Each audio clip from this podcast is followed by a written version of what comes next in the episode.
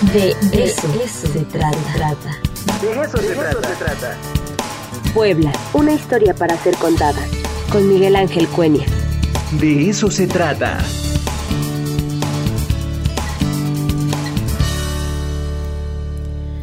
Ya tenemos conectado al doctor Miguel Ángel Cuenya. Doctor, un gusto saludarlo. ¿Cómo estamos? Buenos días. Muy buenos días, Angie. Un gusto verte nuevamente aquí en De eso se trata y en esta columna que nosotros tenemos para Puebla, una historia para ser contada. Y quisiera aprovechar para mandar un saludo a todos los radioescuchas y televidentes que tenemos en Radio Guap y en TV Guap. Por supuesto, doctor, pues ahora le parece si nos vamos de lleno a lo que es el tema del día de hoy. ¿De qué tratará eh, la instrucción elemental en Puebla en el siglo XIX, doctor? Claro que sí, este, Angie. Mira, este es un tema que sí se ha trabajado, digamos, varios investigadores de nuestra universidad se han dedicado a estudiar, se han especializado en toda esta problemática, pero es un tema poco conocido a nivel público, a nivel general. Y es las características, el esfuerzo que se hizo y los problemas existentes en torno a la instrucción elemental eh, en la ciudad de Puebla en el siglo XIX. Bueno, yo creo que el punto de partida sería que nosotros tendríamos que tener en claro que desde finales del siglo XVIII el gobierno borbónico, el gobierno ilustrado, comenzó seriamente a preocuparse por la educación en todo el área colonial y comenzó a legislar y a llevar adelante diversas acciones destinadas a instruir a la población, podríamos nosotros decir así.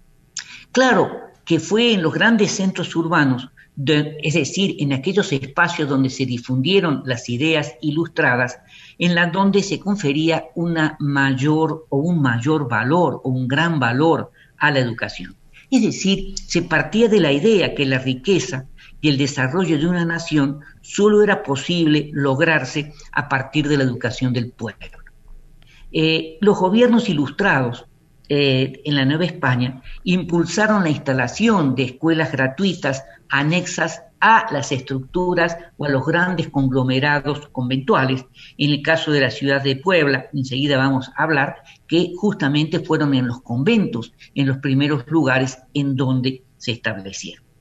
El gobierno, eh, digamos, virreinal, el gobierno municipal también, a través de diversas instrucciones, se establecía la obligatoriedad que tenían las autoridades, tanto los corregidores, la justicia, los párrafos, para velar por la buena educación de los niños, aprendiendo no solamente las primeras letras, sino también buenas costumbres, eh, costumbres morales, cristianas y también políticas. Y siguiendo estas instrucciones, el Ayuntamiento de la Ciudad de Puebla eh, elaboró diversos reglamentos para tratar de eh, impulsar el establecimiento de escuelas de instrucción elemental eh, y que iban a estar ya sea bajo su responsabilidad o bajo la responsabilidad de las estructuras conventuales y de las parroquias. Durante el periodo de la lucha independentista, esta preocupación estuvo eh, presente en los programas políticos de las diversas facciones, de los diversos este, grupos que, podemos decir, se disputaban en ese momento en control del país, pero siempre prevaleció, más allá de las filias y de las fobias, de las posiciones de uno, de las posiciones de otros, de que la idea para mejorar la sociedad era tratando de superar la ignorancia, así como fomentar el patriotismo de los ciudadanos. Y la escuela formaba parte de este tipo de impulsos. La urgencia de dotar a la población de los rudimentos básicos necesarios eh, fue buscar a través de diversos medios tratando de hacer realidad este problema. Pero uno de los grandes problemas era la falta de maestros y por lo tanto se adoptó o comenzó a adoptarse el método lancasteriano. ¿En qué consistía el método lancasteriano? Consistía en que los alumnos más avanzados enseñaran al resto de sus compañeros de tal manera que un solo maestro, bien formado, con experiencia, pudiera atender aproximadamente a mil estudiantes, es decir, Por debajo del maestro estaban los alumnos más avanzados, por debajo de los otros y así sucesivamente. Es decir, un maestro podía coordinar la actividad de alrededor de mil estudiantes. ¿Y qué era lo que se impartía en ese momento, doctor? ¿Perdón? ¿Qué era lo que se enseñaba en ese momento? Eh, ¿Ya materias establecidas? fundamentalmente primeras letras, eh, moral y educación cristiana.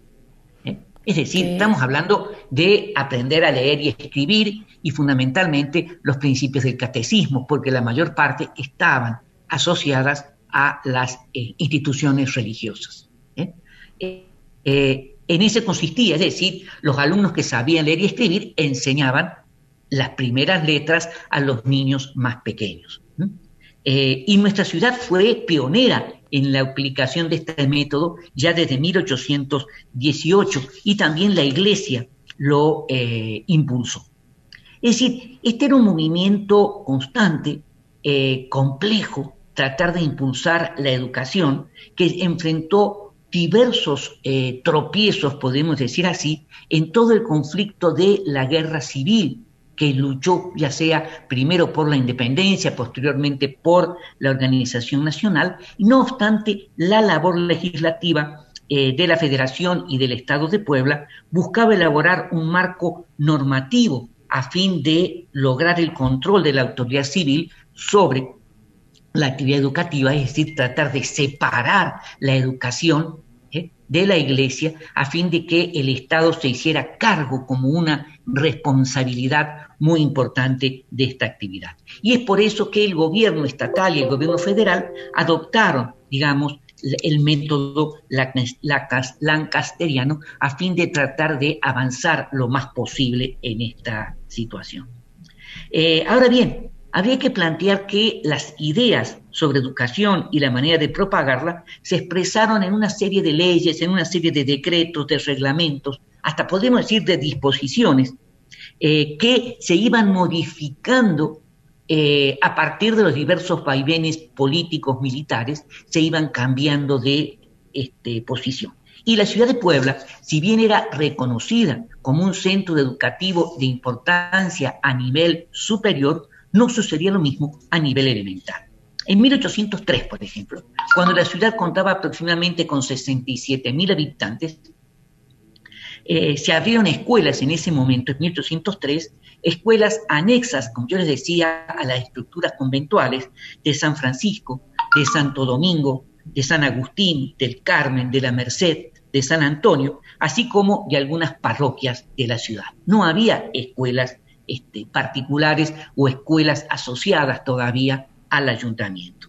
La calidad de la enseñanza estaba de alguna manera determinada por la calidad de los maestros y debían tener indefectivamente los maestros eh, o pertenecer, mejor dicho, al gremio de maestros del nobilísimo arte de enseñar, de leer, escribir y de doctrina cristiana, mientras que la formación de las niñas, y ahí estamos hablando otro problema, se le encomendaba a mujeres a fin de que les enseñaran a señoras, que les enseñaran buenas costumbres y un amplio conocimiento de la doctrina cristiana, aparte de labores manuales, aunque no necesariamente llevaban o podían implementar actividades para que aprendieran las primeras letras, porque muchas de estas señoras eran analfabetas. Pero se trataba, en la medida de lo posible, que también ingresaran pero la preocupación central de educación era para los varones. Había una marginación muy fuerte para las mujeres. Es decir, estamos hablando de una sociedad analfabeta o ágrafa casi en su mayor este, parte. No obstante esta situación, algunos miembros de la sociedad poblana, impulsada fundamentalmente por don Antonio Jiménez de la Cueva, en 1807 formó una Junta de Caridad y Sociedad Patriótica para la buena educación de la juventud en la ciudad y en el estado de Puebla de Los Ángeles. Y van a empezar a funcionar en la Casa de las Bóvedas, ahí en la Palafox y Mendoza, que hoy forma parte de la Vicerrectoría o la sede central de la Vicerrectoría de Extensión y Difusión de la Cultura. Ahí comenzó este, a funcionar esta primer escuela civil, podemos decir. En 1821, las escuelas gratuitas que se impartían en los conventos eran 14. y atendían solamente a 1.380 estudiantes para una población de 60.000 habitantes y las escuelas particulares solamente atendían a 330 estudiantes. En 1826 ya habían disminuido el número de escuelas este, gratuitas de 14 a 13, habían disminuido el número de estudiantes a 1.150, mientras que habían aumentado el número de estudiantes en las escuelas particulares. Pero en realidad las niñas que asistían a las escuelas amigas, que eran las instituciones para enseñar a las niñas, apenas eran 70. Como se puede observar, podemos decir que los resultados obtenidos eran verdaderamente lamentables. Es decir, y así nosotros podemos señalar que a lo largo, gran parte hasta el periodo del porfiriato, el desarrollo y la enseñanza fue muy deficiente. Hubo grandes problemas, como fue el problema de la invasión norteamericana, es decir, que se vinieron abajo todos los planes, posteriormente con el conflicto y la invasión eh, este, de las tropas francesas, eh, la guerra, también se vinieron abajo, eh, si bien digamos, durante el imperio hubo una preocupación para impulsar la educación, habría que señalar que los conflictos políticos no lo permitieron. Vamos a tener que esperar fundamentalmente hasta el periodo de, eh, del porfiriato con el gobernador Juan, Juan, Juan, Crisóstomo Bonilla, quien en 1875 realizó una profunda reestructuración en el sistema educativo, secularizó la enseñanza, se ampliaron sus contenidos, se realizaron mayores esfuerzos para difundirlo y consiguió incorporar en las escuelas públicas a 34.549 niños. Ya no era la iglesia la que sostenían, digamos, lo podía hacer a través de escuelas particulares, ya era la federación, el gobierno del Estado y el ayuntamiento los que tenían, eh, digamos, la responsabilidad de llevar adelante la educación elemental. El pues problema, y con eso quisiera finalizar por, los, por el tiempo, digamos, era la formación de los maestros. Es decir, faltaban maestros bien formados y va a ser justamente este mismo gobernador, Juan Crisóstomo Bonilla, que en 1879 va a promulgar la ley por la cual se fundan las escuelas normales para profesores, que va a ser el centro más importante en la formación de los profesores para impulsar la educación. Eso es un poco lo que yo quería plantear eh, en la columna de hoy, que es un tema que se ha trabajado, digamos, pero que se ha difundido eso es. Pues, doctor, de verdad, qué interesante es todo esto, cómo ha ido avanzando, cómo ha ido evolucionando eh, lo que es la cátedra, la, la, docencia, las instrucciones, porque a final de cuentas, como usted decía, se buscaban alternativas en el caso de los docentes que, que impartían la, la clase y se apoyaban con los alumnos más destacados, ¿no? Pero bueno, toda esta evolución que se va dando, eh, yo creo que es digna de reconocerse, este, no, doctor. Muchísimas gracias. y difundirlo, ¿no? Eso yo creo que es lo importante, ¿no? Sí, sí, sí, por supuesto. Y sobre todo pues la lucha eh, para que la mujer ingrese al sistema educativo. Es decir, eh, la preocupación era formarlas para las tareas del hogar y que se pudieran casar. Pero lo importante era la otra educación, la que supieran leer y escribir y pudieran participar activamente. ¿eh? Eso es lo que va a significar también las dificultades para que las mujeres puedan ingresar al sistema universitario. Pero eso, se pues va a un avance muy considerable, este doctor, realmente un avance muy, bueno. Hoy, hoy tenemos en el sistema universitario nacional que es, mayor el número de mujeres que de varones los que están estudiando a nivel superior, claro que sí. Pues doctor, le agradezco mucho por esta colaboración, como siempre, muy interesante. Le mando un abrazo y que tenga usted un excelente día. Gracias, doctor Miguel Ángel Gracias a ti. Nos vemos. Gracias. Pues usted escuchó al doctor Miguel Ángel Cuenya. Él es doctor en historia y profesor investigador del Instituto de Ciencias Sociales y Humanidades de aquí, de nuestra máxima casa de estudios.